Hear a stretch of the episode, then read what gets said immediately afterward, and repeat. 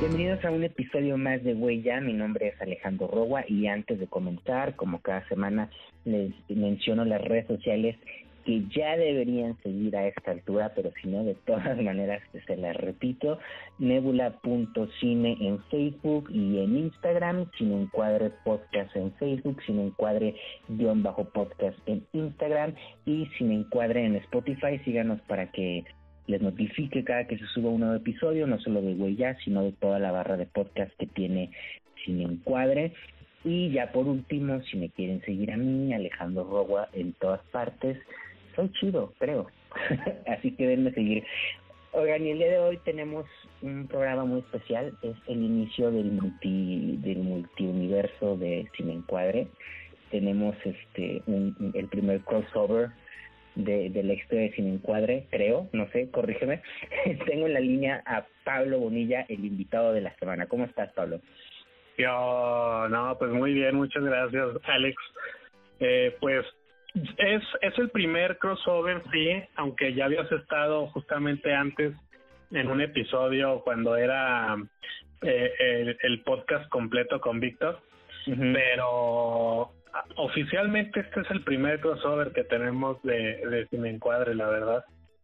Ah, bueno. Sí, exacto, está, está interesante. Cuéntanos un poquito de ti, Pablo, para que la gente te conozca. Yo ya te conozco, pero los demás cuéntales qué haces, qué te ah, quién es Pablo Bonilla.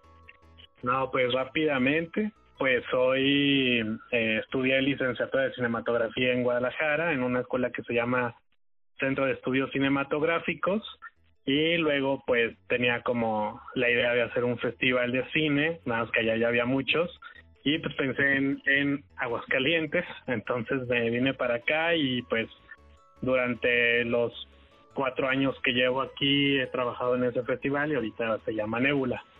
Y aparte de eso, pues también le, le muevo a la crítica eh, cinematográfica, también eh, aquí al podcast y pues prácticamente en cuanto al cine ese soy yo.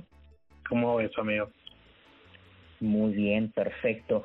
Oye, pues antes de comenzar le explico rápidamente a la gente que nos escucha por primera iba a decir que nos ven, pero no, que nos escuchan por primera vez, eh, rápidamente las indicaciones. Esto es un basta eh, normal, como que jugamos con lápiz papel, pero con categorías de géneros cinematográficos que son comedia, drama, terror, suspenso, romance, animación, documental y acción o fantasía. Y en vez de una letra, los miércoles hacemos una votación Hace dos miércoles les pedí sugerencias libres y precisamente Pablo sugirió una que nos llamó mucho la atención, que son los churros. La semana pasada platicábamos con Frida, si no han escuchado el, el, el podcast, corran a escucharlo, bueno, cuando terminen de escuchar este. Eh, hablamos pero de, de, de los churros en mexicanos y ahora esta semana lo vamos a tomar pero ya global.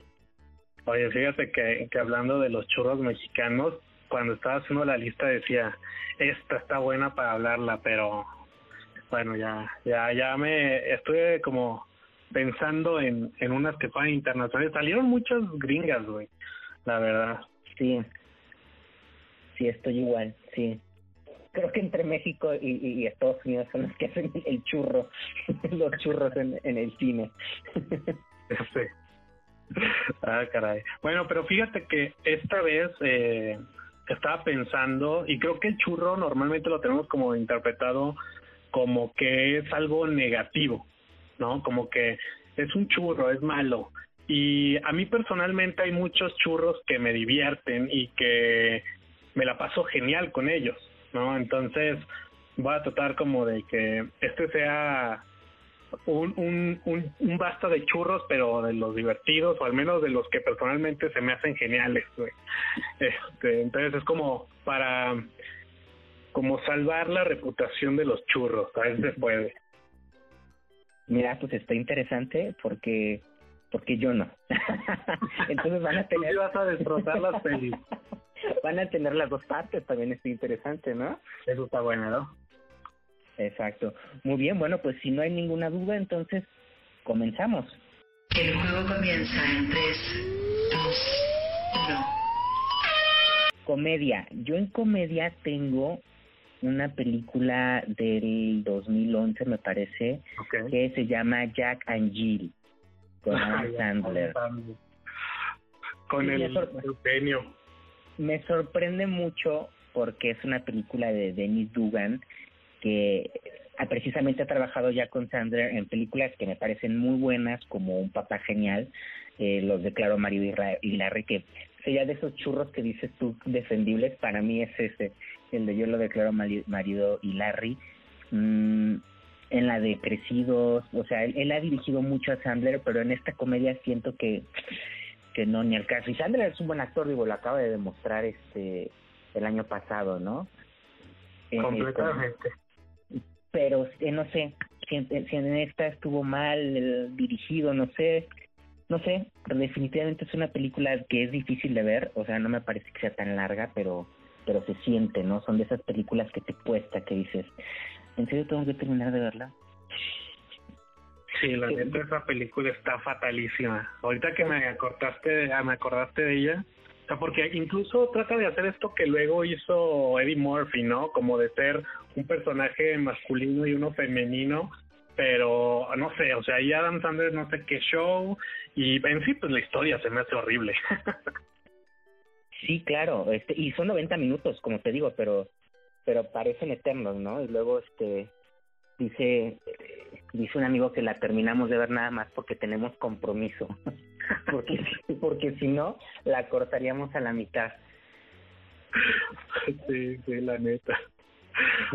Bueno, pues yo estaba pensando en una de mis películas favoritas y este El gato en el sombrero con el maravilloso Mike Myers Claro. es hermosísima esta película. O sea, mira, ¿qué te puedo decir de, de esta película sin que se ponga en duda mi reputación? O sea, por supuesto que todo lo que vaya a decir ahorita este va a ser bueno de esta película porque me encanta, ¿no? Es un churro hecho con todo el amor del mundo, o sea, se nota que la gente que estuvo allí se divirtió enorme y este pues esto está derivado justamente de que en el 2000 pues se hace el Grinch entonces pues así como que las productoras así de "Ah, ¿dónde metemos varo? porque al parecer las historias del Dr. Seuss este están divertidas entonces escogieron al gato del sombrero que es uno de los libros pues más populares de, de Dr. Seuss y órale no le echaron la lana incluso por allá aparece nuestro queridísimo Chivo Lubeski haciendo la fotografía del gato en el sombrero. y no sé, a mí me divierte muchísimo porque el gato es un imbécil, o sea, prácticamente se la pasa haciendo chistes malos y bastante negros y ácidos, entonces Sí, claro. no es como para cualquiera en ese sentido, pero esa es la ra- primera razón por la que me gusta mucho. Entonces, esa, esa es como la peli que, que diría que es un churrazo bien hecho. Muy bien, sí, totalmente. Yo sí la disfruto. Sí, sí, o sea, es que quien, no sé, o sea, a mí me encanta la escena en donde está haciendo de comer y se corta la, la cola, no sé, o sea, o la parte en que se pierde el perro y lo van a perseguir, se me hace increíble, pero, o esa película vuela, en, así en mi tiempo es como, y ya no puedo creer que se haya acabado. Sí, sí, sí, sí. Bueno, eh, eh, pasa, eh, el programa pasado decía Frida, ¿no? Hay, un, hay, hay algunas películas churro que te ayudan como a desconectar el cerebro y hay otras que se pasan de lanza, ¿no?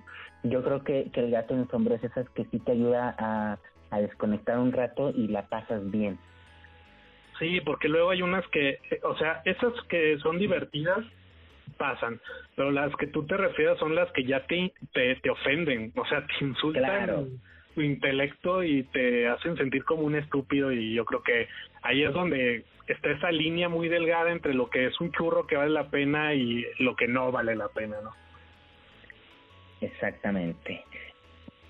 Drama. Yo aquí quizás genere polémica, pero puse All the Money in the World, la película del 2017 de Ridley Scott. Ah, caray. Ah, ya. Es donde salí, iba a salir este Eh, sí, Kevin Spacey. Kevin Spacey. Y siento que precisamente por todo este show, el producto final resultó malo, eh, no sé, como que la gente se enfocó más en el hecho de que lo habían sustituido, de que habían tenido que regrabar todo, en el que Michelle Williams dijo que que ya no cobraba con tal de que sacaran a Kevin Spacey, ¿no? O sea, como que fue más como su como el detrás que lo que realmente pasó dentro de la película y a mí me aburrió muchísimo. Esta sí está larga, 133 minutos y se nota. Ah, lo padecí. Lo, lo sintieron mis nachas. Lo sintieron totalmente, sí.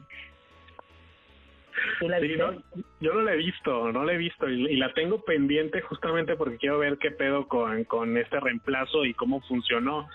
Pero bueno, amigo, es que allá entrando en ese rollo medio polémico de los actores que hacen cosas, este, pues malas, digámoslo, eh, no sé, entro yo mucho en una, en una polémica que, que yo digo como de, ok, sí, ya, ya la cagó, digo, ya pon la peli, o sea, ya no le des trabajo después, pero echaste a perder un buen de dinero que se le se le metió a, una producción y a un trabajo que no solamente es de una persona, sino de un equipo completo de trabajo. Pero pues bueno, al final de cuentas son estas cosas que pasan en Hollywood y, y pues nada, o sea, fíjate, se echó a perder una peli que posiblemente pudo haber sido más interesante con Kevin Spacey que con Christopher Plummer, me parece, pero pues bueno, la voy a ver, a ver qué tal, a ver si no la termino odiando también. Sí, claro, además todavía lo nominan al Oscar, Christopher Plomo, cuando dices, neta, ah. eso es puro complacimiento, pero bueno. Anyway, tú qué tienes en drama. Este, o sea, ¿quién lo conoce o ha escuchado de The Room? Porque, no. Mira, no estoy hablando de la película en donde sale la nefasta de Brie Larson, o sea, estoy hablando de la del 2003 con el genio absoluto Ah, de Tommy Gisú. Claro, claro, ya estaba ya a punto de echarse play. No, no, no, no, por eso, o sea, Bill Larson por mí, bye. Pero Tommy Gisú es el señor genio detrás de una de las producciones más increíbles, una verdadera obra underground del cine. Y este, no sé, a mí me encanta, es prácticamente una historia de amor, pero que está hecha horrible por alguien que no sabía nada de cine, pero tenía mucha lana proveniente de nadie sabe dónde. Incluso se hizo una película en el 2017 que se llama The Disaster Artist con Franco, que también la dirige y la actúa. Y el enlace increíble de Tommy Gisú y aparte pues te hace como consciente de ver lo que pasó detrás de esa producción y cómo eh, lo que estaba pasando detrás no estaba tan divertido como a lo mejor ya al final tú ves la película y te diviertes riéndote de, la escena del sexo en donde parece que está penetrando a la mujer en el ombligo, ¿no? O sea, es como muchas cosas detrás y, y no sé, a mí esa película me, me divirtió mucho, me hizo reír bastante y, y creo que tiene muchas escenas emblemáticas, ¿no? En la historia. Incluso el mismo Tommy Gisu hace o hacía, cuando no estábamos en pandemia, eh, hacía eh, como rutas o como giras en donde se proyectaba la película de The Room y la gente iba y veía a Tommy Gisu y, ¿sabes? O sea, como es un rockstar este tipo. Y la verdad la película está horrible. Sí, la eh, intenté ver eh, cuando salió la película de James Franco, que es muy buena. Dije, bueno, vamos a ver la, la, la original, pero pero no la no la vi completa, la verdad. No, vela. Bueno, siento que tengo que verla como con paciencia, ¿sabes? Sí, pero esa, esa peli yo creo que más bien tienes que, que hacerte unas palomitas, prepararte mentalmente para divertirte y, y de lo que vas a ver va a ser horrible, pero como para reírte un rato, ¿no? Porque si la luego la queremos ver, porque yo intenté verla como muy serio, no, no, es horrible, te la pasas fatal y hasta te enojas. sí, exacto, así la quiero ver, fíjate, así como un, un día que, que quiera como ver algo por ver algo con unas palomitas, así. Sí, está para gustear. Justamente e, estas películas churreras siempre me recuerdan y me gustaría viajar en el tiempo y decirle a mi Pablo de la secundaria, oye, ve estas películas, no dejes que pase el tiempo, ¿sabes? Ay, no.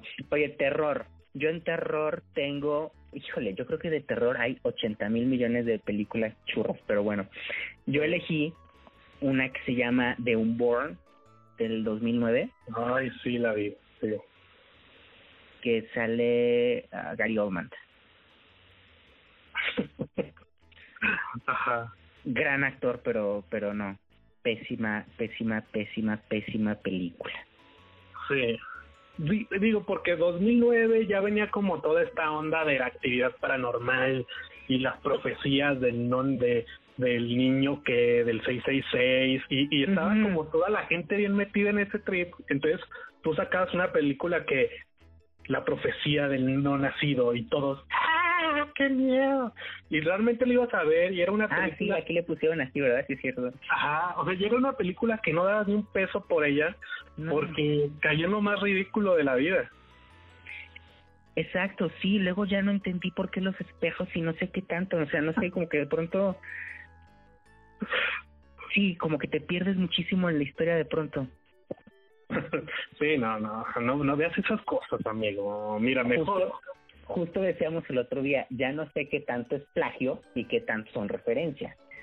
Es que ahí eso, eso es lo que yo siempre he pensado que, que tú como, como espectador tienes que ver, ¿no? Porque muchas veces cuando tú ves referencias, eh, normalmente tienden a, a, intentar hacerlo de forma original, pero cuando son robos y son así con todas las ganas de copiar de las películas y pasarlas a la tuya nomás porque eso funcionó en su tiempo o en esta película y hacerlo eh, dentro de una historia que a lo mejor no tiene nada que ver y, y está mal cimentada en sus personajes y en sus situaciones y las pones ahí es cuando pues ya no no te resulta en primera choqueante porque no viene construido y en segunda pues dices no pues es que me recuerda a esta, entonces pues no estás haciendo nada interesante. Sí, exacto. ¿Tú qué nos trajiste? Cuéntanos, recomiéndame un churro disfrutable. Mira, pues tú ya sabes bien cuál va a ser. Ah, ya. Se llama Leprechaun Leprechaun o El Duende Maldito. Ajá, sí. Ay, esta película siempre la estoy recomendando. tanto hablas de ella, tanto hablas de ella que de verdad tengo ganas de verla. O sea, la acabo de recomendar en el programa de Dentro de Cuadro. Sí. ya vine acá a recomendarla.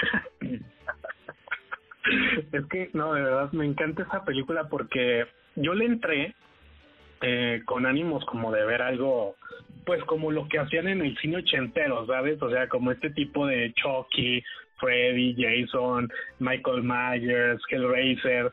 Y no, o sea, te topas con que es una película del 93, o sea, que ya viene con todo el avance desde los finales de los 70 hasta los este, finales de los 80, o sea, son 10 años en donde el cine de la ebullición del cine de terror fue increíble y se hicieron obras maestras, entonces como que ya la gente era como los productores era como de métele al cine de terror, invéntate cualquier estupidez como la mano pachona y aviéntate la peli, ¿sabes?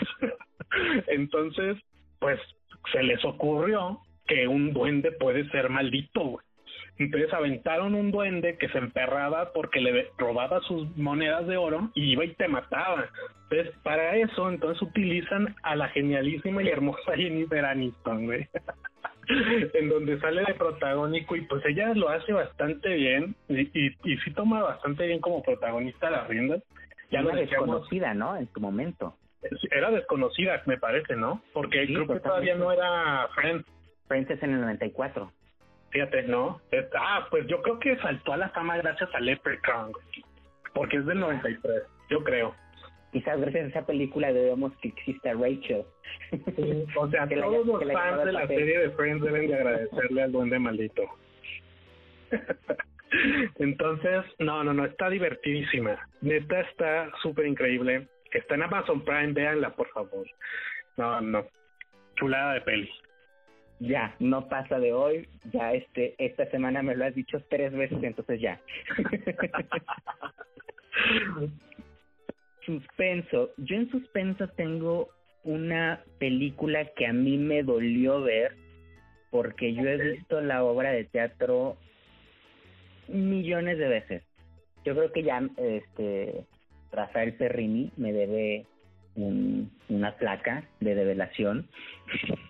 Hablo de La Dama de Negro o The Woman in Black del 2012, ah, me parece, que dirigió James eh, Watkins con Daniel Radcliffe de Harry Potter. el Harry Potter. de Harry Potter. Sí, y justo pues, mencionábamos programas atrás como él trató como de quitarse de encima todo esto, entonces trató de hacer personajes acá bien impactantes, ¿no? Uno de esos fue el de la Dama de Negro, pero yo siento que a lo mejor quizás es porque precisamente he visto tanto la obra de teatro y la he visto con tantos actores maravillosos, incluyendo al genial Germán Robles, en paz descanse, que cuando vi la película me quedó de ver, pero, pero muchísimo. Y me parece raro, ¿sabes? Porque en teoría el cine tiene medios mucho más mucho más amplios que el teatro, por así decirlo, para contarnos una historia y, y no lo consiguió, ¿sabes? En la obra de teatro, con tan solo un juego de luces, nos asustas, nos haces reír, nos metes en el mood. Y esta película, con toda su tecnología, hizo una dama de negro horrenda. Además, creo que también es eso, fíjate.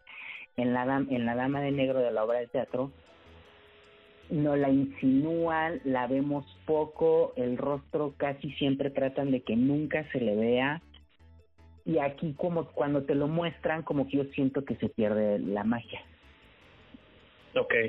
¿Será, será, será que la Dama de Negro es de esas obras que solamente le pertenecen a, a, su fuente original, o sea, en este caso el teatro? O sea, que, que es una obra que la pases cuantas veces quieras al cine, el mood, la ambientación, el ver realmente ahí de repente a la figura de la mujer de negro este, no sé, que eso no se pueda pasar a, a, la pantalla y entonces cualquier película que se haga termine siendo un fracaso, ¿será? Yo creo que deben haber hecho una película con Germán Robles cuando estaba vivo. Ah, se les durmió a los cineastas mexicanos. Como siempre, se les están durmiendo. Puede ser, a lo mejor es eso. Por eso que te digo, ¿no? O sea, por, por, porque se pierde la magia al verlo, al verla más bien, a, el rostro a lo mejor hacer una versión sin que se vea, podría funcionar, quién sabe. Pero como, ¿qué harías? Bueno, esa es otra plática más para otro tiempo, pero está, está buenero, porque sí abre como esta duda, ¿no? Porque al menos siento que en el teatro tú sabes que iba a estar la presencia de la dama de negro, y entonces te da miedo porque lo estás viendo como así, como súper de cerca, y en el cine es como de, te la tengo que enseñar para que sientas miedo, y ahí es donde ya no sé y es correcto o tiene que crear más bien como una atmósfera, bueno, ya veremos. Eh, yo escogí, mira, por más que me duele en el corazón y que a mi Pablo de la década del 2000, eh, o sea, está en contra de lo que voy a decir, Señales de M. Night Shyamalan es un churrazo. wow, por güey, de verdad, o sea, esa película tiene tantas cosas improbables y hasta absurdas. O sea, la, forma en que te presentan, o sea, la forma en que actúan los aliens eh, es como muy ridícula, güey. O sea, si tienes la tecnología y no sé, como que toda la forma, eh, la inteligencia de poder ya llegar a otro, a otro planeta, o sea, dudo que no puedas entender cómo funciona una perilla, güey. O, o, si tienes gas de ese veneno, güey, o sea, que no lo puedas aventar por abajo de las puertas, y mueran. O sea, se me hace como que, ah, porque me gusta mucho, mucho, mucho la ambientación que logra Shyamalan. O sea, me encanta. Y aparte el drama, que parece de repente tomarse demasiado en serio y ser como medio también comedia negra. O sea, me, me gusta, me encanta, pero incluso me fascina la actuación de Joaquín Phoenix pero sí siento que en cuanto a las formas que termina de desarrollar la película, tanto en guion como en, en, realización, ah, se me cae horrible. Y la amo demasiado, pero sí debo decir que para mí Shyamalan ahí se aventó un churrazo y que te digo, o sea, cuando yo la vi me surré de miedo pero ya cuando la volví a ver ahora fue como, ah, te hubiera dejado en el bonito recuerdo, ¿sabes?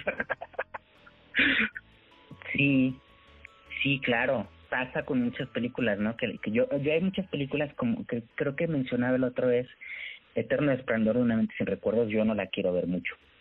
Ok. Porque, porque le tengo como tanto cariño que no quiero empezar a, a encontrarle ahí cosas. Eso pasa, le empiezas a encontrar cosas. son como las relaciones, ¿sabes? Cuando cuando estás con ellos algunos algún tiempo por primera por primera vez es maravilloso y todo es perfecto. Pero entre más lo sigues viendo le encuentras detalles. Sí. Y, o, te encanta y te enamoras hasta de esos detalles como yo, o este terminas diciendo, ay, no hay mejores. pues hay mejores, hay mejores eh, películas de Shyamalan. no, sí, fácil. Oye, perfecto este gancho para nuestro siguiente género, amigo. Exacto, romance. Vámonos. Yo en romance tengo una cosa espantosa que se llamó aquí Soltero en casa con Matthew McConaughey y Sarah Michelle, eh, eh, oh, no más, Sarah Jessica Parker. Es del 2006. Que la contratan los papás de, de Matthew McConaughey para que lo saque la casa porque vive ahí con sus papás todavía y así. Ah, no la he visto Entonces hacen que, que, que que ella lo enamore para que se anime pues a trabajar, a salir de su casa y así, ¿no? Un asco. Yo siempre, yo siempre he dicho que para mí Matthew McConaughey, McConaughey perdón, es un actor serio y debería dejar de hacer películas de romance cómicas estas feas, horrendas de él. Ah, hay una buena de ese güey. Bueno, sola, eso, justo a eso iba, porque de él, o sea, comedias románticas con él, solamente rescato, que quizás también sean churros para muchos, diez cosas que, que no, no, ¿cómo se llama? Las ex, ¿no? Los fantasmas de mi ex. Ah, no, ese es un asco, no. Güey, yo amé esa película, ¿cómo puedes decir que es un asco? Te odio ya. ah, ¿cómo perder a un chico en diez días? Ah, ya, ya sé cuál. Ya, ya, decía yo que eran 10 días, perdón. No, pues es otra. No puedo creer que no te haya gustado Los Fantasmas de mi ex. No. me hizo bien divertida. No, solamente Cómo perder un chico en 10 días y la de Planes de boda con Jennifer Lopez. ok. Pero sí, yo yo lo rescato más al como como en, en la parte seria. Sí, sí, fácil. Por mucho. Yo, amigo, traje la propuesta del 2009. Ay, Sandra Bullock y con Ryan Reynolds.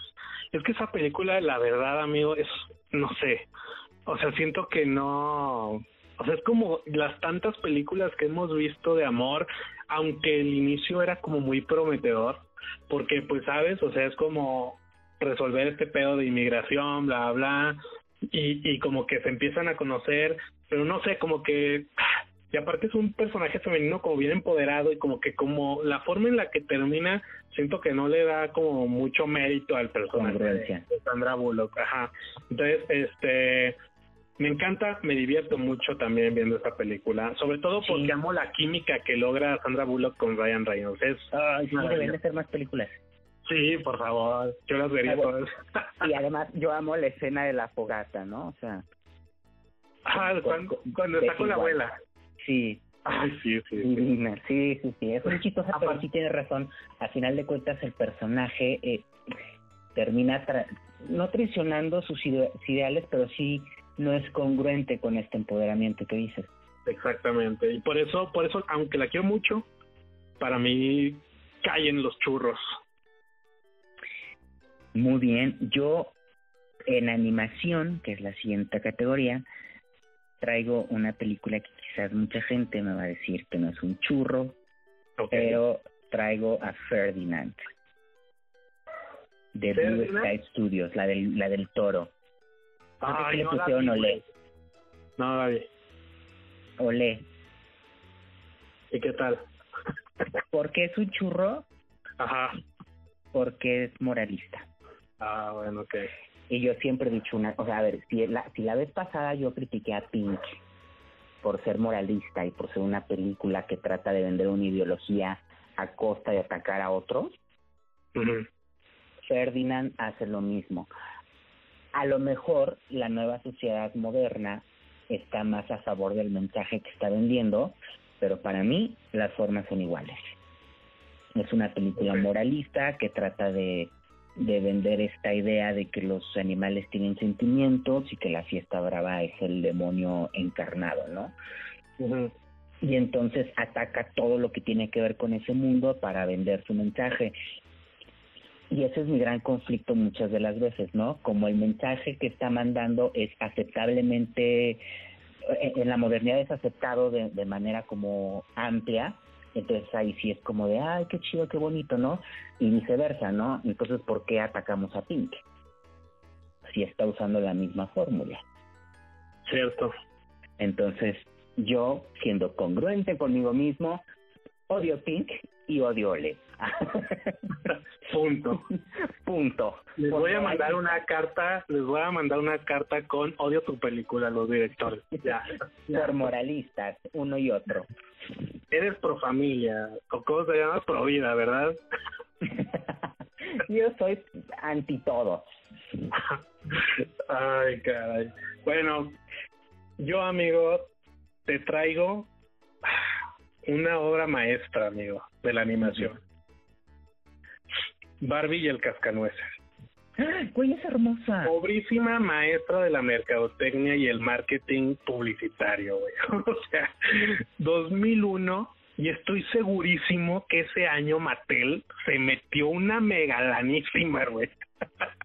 Güey, yo te yo quería hasta el pinche cascanueces. O sea, de verdad esa película está pero perfectamente hecha para vender. Digo, la historia pues es un, está inspirada en un clásico, siento que Claro. pues no, no le aporta nada nuevo, por lo tanto es como reutilizar y, y siento que por ahí pues no está tan chido porque ya sabes, hay que buscar como lo original, yo siempre he pensado, eh, pero estoy seguro de que algunos o toda la mayoría de los que nos escuchan, o sea, se deben de acordar de esta preciosura de película y creo que todavía, este, hace unos años, creo que todavía la vi en, en por las fechas de Navidad que la andaban poniendo ahí por el 5. Sí. El otro, el otro día vi un meme que decía, ¿no? Si quieres saber si un hombre es honesto, pregúntale si ha visto una película de Barbie. Si te dice que no, huye. Está mintiendo, ese hombre te Está miente. mintiendo. Ese hombre te miente porque todos hemos visto una película de Barbie. Yo he Güey. visto la del cascanueces y la del los... ¿Y la de qué? y la del lago de los cisnes. Ah, obviamente el lago de los cisnes. Yo creo que el lago de los cisnes es como una obra maestra secundaria del mu- multiverso de Barbie. Del multiverso, Pero, sí. pero a mí sí me gusta mucho el cascanueces. O sea, a mí esa película yo creo que la puedo ver y muchas veces, güey. O sea, está buenísima. O sea, si no te deja nada así como muy padre y no podemos llamar a eso arte, pero, o sea, al menos sí te divierte y te saca un rato como de, de tu rutina. Está, está buena, está buena. Véanla si no la han visto. Sí, chequenla, chequenla. Siguiente categoría, documental. Ah, la batallé, batallé aquí. Yo, la verdad es que por segunda semana consecutiva traigo un cero en esa categoría. Lo siento. No, bueno. No se me, te juro que no se me vienen a la mente documentales churros, así que por favor ya recomienden. Sí hay uno, sí hay uno porque, mira, te vas a acordar de, del docu, porque salió, cuando salió hizo un buen de ruido, este, fue allá por el 2004, Super Size Me, ¿te acuerdas de ese documental? Ay, pero está bien chido. Manches, a mí se me hace bien baboso, o sea, literal es como un Jackass, incluso Jackass es un documental, me dijo, ¿qué pedo? Pensé que ibas a decir Jackass, güey. ya casi no es un documental. Güey, Jackass es un documental, es una está hecho de la forma documental. Ah, está hecho de una forma documental. Documental. Documentan las estupideces de gente. bueno, el punto es que neta, o sea, la, la historia de Super Size Me es sobre un tipo que se propone a, a seguir una dieta de pura comida chatarra, creo que durante un mes o no sé cuánto, y pues a ver cuánto dura saludable, ¿no? Y pues, o sea, qué asco. O sea, en primera, todos, todos, es como cuando te dicen, pues esta película es súper romántica, y, y la ves y dices, ay, al final se van a, este, al final van a estar juntos, aunque se peleen mil veces. Así es Super Size Me, o sea, lo ves tragar y dices, güey, te vas a enfermar, o sea, ¿eres estúpido o qué? Entonces, esa es la razón por la que digo, Super Size Me, la neta, no está tan chida. Y aparte, el número dos, qué perra envidia, quisiera comer mucho hamburguesas y no enfermarme, oh, pero ni modo. Wow, sí, es que los pensaba, te digo, los pensaba y decía, no, pero está chido. A mí me gusta Super Size Me, parece un, un eh, en su momento fue, fue diferente, ¿no? Sí, sí, pues es que era la revolución contra el sistema de la comida rápida, güey. Claro. Sí, pues sí. Por eso era como que la gente así decía, cierto, la comida chatarra es una porquería. Y, y o sea, dices, bueno, es verdad porque pues también estamos hablando de que pues los noventas, güey, o sea, fue como consume, consume, todo consume rápido y la publicidad pagada era impresionante, la televisión, el, cine, luego empezó a haber publicidad también. O era impresionante la forma en que te vendían comida rápida y creo que sí Super Size Me llega así como a decirte, hey, mira esto, no la cagues todavía. O sea, come saludable, ¿no? Como como a detener un poquito todo lo que estaba creando la industria este, de la comida rápida y por eso fue como muy impactante, ¿no? Porque incluso y, tampoco creas que detuvo mucho, porque en las cooperativas, o sea, y, y esto yo la vi en la escuela, me acuerdo, vean Super Size Me, y luego, eh, no es eso, y ibas a la cope, güey, y había puras cosas que te engordaban. Entonces era como, ¿sabes? O sea, como, y, y todavía se sigue viendo ese problema de, de la alimentación, ¿no? O sea, los niños siguen gordos, güey. Bueno, como nos acaban de decir, ¿no? Que parte de esta nueva realidad tiene que ser combatir la obesidad. Exacto. Así el mundo. Qué difícil, qué difícil, pero es verdad. A mí como me encanta tragar estupidez de repente, pero pero sí tenemos que cuidarnos. De repente, de repente está bien. Sí, bueno, a mí un poco más que de repente. Ay. Última categoría, acción o fantasía. Te traigo la super joya maravillosa de El Príncipe de Persia. ¿Te acuerdas de esta película del 2000? Obviamente con Jake Gyllenhaal, mi novio. Mm, ¿Sí, no? sí, sí, sí, sí, totalmente. Un fracasote, ¿no? Además. Güey, es que sabes que El Príncipe de, de Persia, eh, justamente en esos años, recuerdo, porque a mí me gustan mucho los videojuegos del Príncipe de Persia, pues venía con un boom bastante porque ya incluso habían sacado como dos juegos este anuales, ¿no? Entonces era como de, ah, no, o sea, estaba vendiendo el príncipe de Persia y entonces logran la colaboración con Disney porque creo, si es con Disney, ah, no, ese es John Carter, pero sí. este, el punto es que logran sacar el con Disney también. ¿Y es de Disney también? Bueno, imagínate que el, el punto es que logran sacar esto y es como de, va, vamos a, a, crear una película y es otro fracaso más de las adaptaciones del videojuego a películas. Este, y pues nada, güey, o sea, Jake Gyllenhaal, qué tristeza, porque pues a mí siempre se me ha hecho un muy buen actor. Nunca, nunca esperé como verlo en un blockbuster de esa forma, porque luego lo vimos ahora en Spider-Man Homecoming y para mí el misterio que hace está increíble y es hermoso. Este, pero no no me esperaba que Jake Gyllenhaal nos fuera a dar una película tan horrible como el príncipe de Exacto, sí. No, además le invirtieron un montón, estoy viendo aquí el, que invirtió un montón de presupuesto y nada más 336 millones. Oh, madre, Imagínate cuántas pelis haríamos con ese dinero. no, bueno, para mejores que el príncipe de Persia, Muchísimas. Fácil, fácil que sí. Bueno, yo te traigo, eh, bueno, el género de acción, este, pues es un género que, que hay muchos churros, igual que el terror, sí. eh, porque le meten mucha lana para vender. Este, Entonces, como que quería pensar en una película que no fuera lo, lo ordinario, ¿no? Como esta película este de acción, eh, como o, o Rápidos y Furiosos, o sea, como buscar una más, más acá de mis tiempos. Este, Y entonces me estaba acordando, güey, y yo iba en mi, en mi infancia, yo estaba yo creo en la primaria, iba a pasar a la, no, a la primaria estaba, y este, iba a pasar a la secundaria. Y creo que tú ya estabas como saliendo de la universidad o algo así, güey. Cállate. Te salió una película que se llamaba Pequeños Guerreros, güey. ¿La viste? Es la, es, es, es la de la cajita. Eh, ¿cuál que- no, no, no, ese es este, el, el llavero secreto, ¿cómo se llama?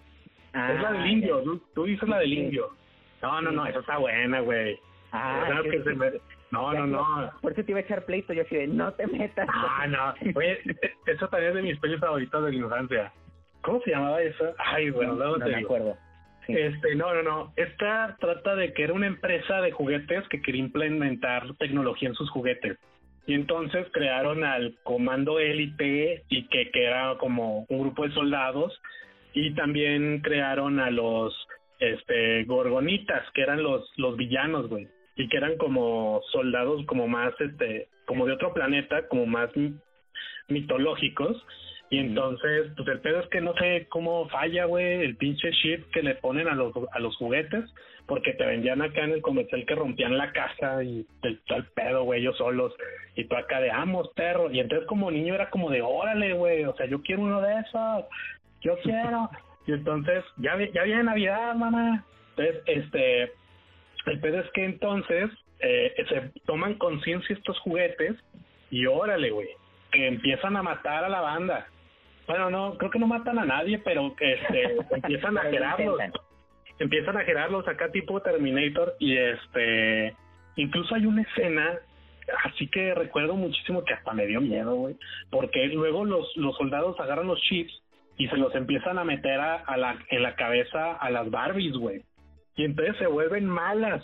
Y entonces hay una escena acá bien terrorífica de las Barbies todas así, tipo Britney Spears, güey, que se cortaron las greñas, güey. Y ahí andan todas bien raras. Güey, me dio un chingo de miedo. No, esa película... ah, Está, está buena, está buena. Es un churrazo asqueroso. Hasta sale de repente una rola de las Spice Girls. Ay, no. Está bueno. Wow. No, no se lo he visto, ¿eh? Ay, no, es un churrazo, amigo, es un churrazo. Pero, pero es un churro de mi infancia y por eso lo quiero mucho. Yo sé que si la veo la voy a odiar también como señales. La, la voy a buscar, la voy a buscar para ver qué tal está. Incluso hasta hay un soundtrack de Bohemian Rhapsody también. Bueno, no es, no, no es Bohemian Rhapsody, es... Oh, la otra. ¿Cómo se llama esa? Ah, me olvidó, güey. Ya, olvídalo. ah, ok, bueno, está bien. Muy bien, pues entonces... Ya, ¿verdad? Esto es basta. Y pues ya tenemos los resultados. Wow, qué impacto.